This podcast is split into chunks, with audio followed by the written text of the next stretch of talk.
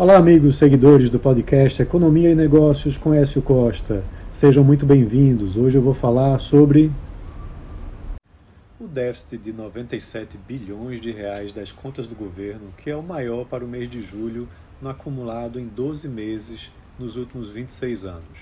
No mês de julho sozinho, o déficit foi de 35,9 bilhões de reais, o segundo maior desde 2020 quando tinha chegado em 109,6 bilhões de reais para combater a pandemia, segundo o Tesouro Nacional.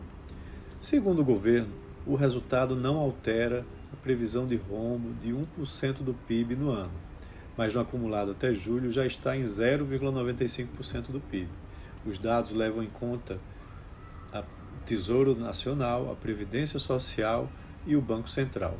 Os Ministérios da Fazenda e do Planejamento projetam atualmente um resultado negativo de 145,4 bilhões de reais para 2023.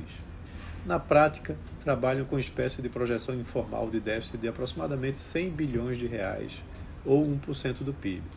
Neste ano, não há receitas importantes que aconteceram no ano passado, como a capitalização da Eletrobras e o pagamento de royalties excessivos por parte da Petrobras. No acumulado do ano, a receita líquida descontada a inflação caiu 5,3%. Já as despesas totais, elas cresceram 8,7% na comparação com o mesmo período do ano passado. Em relação a julho do ano passado, a alta foi de 31,3%.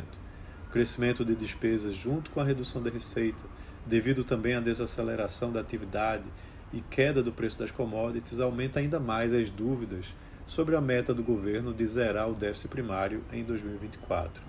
Esses indicadores estão levando o governo a preparar um pacote que visa aumentar a arrecadação em 2024 no montante de 168 bilhões de reais em receitas adicionais para cumprir essa meta ambiciosa de zerar o déficit público. Uma série de medidas estão sendo lançadas para atingir esse objetivo, todas com cunho de aumento na arrecadação. O problema é que a economia e a população já estão num patamar muito elevado em termos de carga tributária.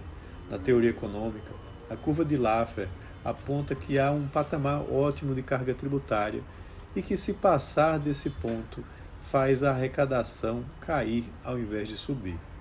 O certo seria reduzir despesas, com a reforma administrativa, não pressionando a economia ainda mais.